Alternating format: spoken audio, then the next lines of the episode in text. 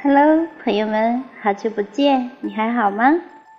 今天呢，小林要跟大家分享一篇励志文章，篇名叫做《人生最难熬的日子，你是怎么撑过来的》。作者李思源。小溪是个二十八岁的姑娘，前几年刚大学毕业的时候，父母在县城给她找了一份工作，可是她坚决不肯。非要留在自己喜欢的城市里，活出自己想要的样子。父母为了逼他回家，果断地停了他的生活费。他们想着女儿身无分文，在社会上磨练几个月，自然会回心转意。可小西就是这么倔强，他自己找了一份工作，每月的试用期工资只有一千五百元。那时候。他的经济状况窘迫到，为了省一块钱，他专坐没有空调的公交车；为了省生活费，他每晚都在纠结是吃清汤挂面，还是稍微奢侈一点的方便面。甚至他租住的小隔间空间小，环境差，偶尔还有老鼠来逃窜。每次父母打来电话问他需不需要钱，他都说自己过得很好。可是挂了电话，他又总有后悔的冲动。但是每一次，他都告诉自己，再难也都要挺过来。后来，因为特别上进好学，工作能力强，性格也好，他很快在公司崭露头角，从小职员晋升为部门的管理者，薪资待遇慢慢提高，吃穿用度自然也宽裕了很多。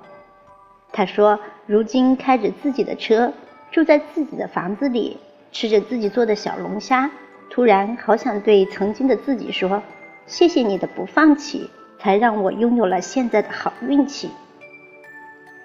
也许很多人都曾经有过这样一段奋斗的时光，感觉到孤立无援、焦虑万分，甚至一个人对抗着全世界的刁难。可是最后，你拼命努力。”终于熬出了头，见到了光。你很清楚的知道，当跌入谷底，只要不放弃，怎么走都是上坡路。第二个故事，朋友强子曾经在二十五岁那年遇到了人生的第一个瓶颈期。那时候他正在创业，不仅把所有的时间和精力都耗了进去。而且还把全部的家当投入到了其中，但是他的公司经营规模小，客户不稳定，利润非常低。正当他为事业奔波劳碌时，跟他谈了好几年恋爱的姑娘提出了分手。那天，强子正在办公室熬夜加着班，当他心力交瘁地拿起手机时，看到了姑娘的诀别消息。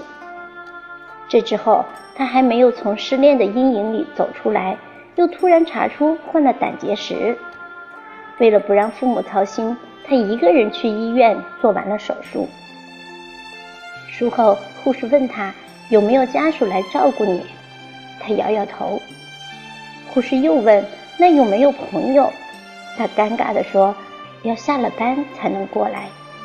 结果一直等到他出院，也没有一个人来。后来，在经历了甲方违约、客户投诉、员工连工资都不要就辞职等一系列挫折后，他却什么也不怕，什么都不畏惧了。那些糟糕透顶，反而让他清醒起来，让他抛去了一切幻想，靠自己的努力去顽强抵抗。这几年，强子的公司走上了正轨，有了丰厚的收入，也有了爱他的娇妻。他说：“要感谢那段最黑暗的时光，让他学会了如何单枪匹马、绝地重生。其实，一个人越早经历挫折，就能更早的领悟到人生的真谛。当你经历过大风大浪，未来的人生也就不会再怕所谓的小忧小恼。即使没有铜牙铁臂，没有铠甲武器，也能够从暗地里。”重见光明。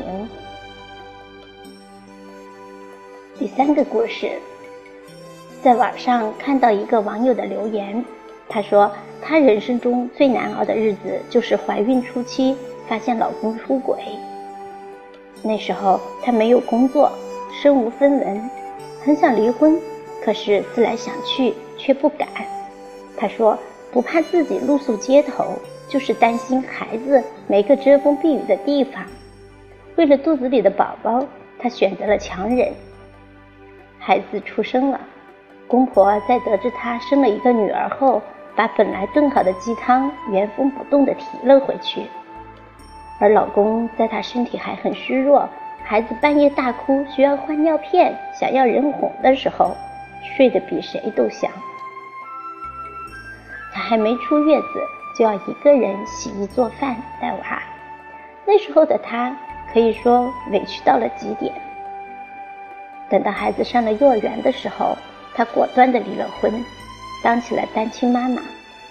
刚开始，她找了一份保洁工作，还在午休时间兼职发传单，晚上到餐馆洗盘子。后来，她学会了电脑打字，换了一份还算体面的行政工作。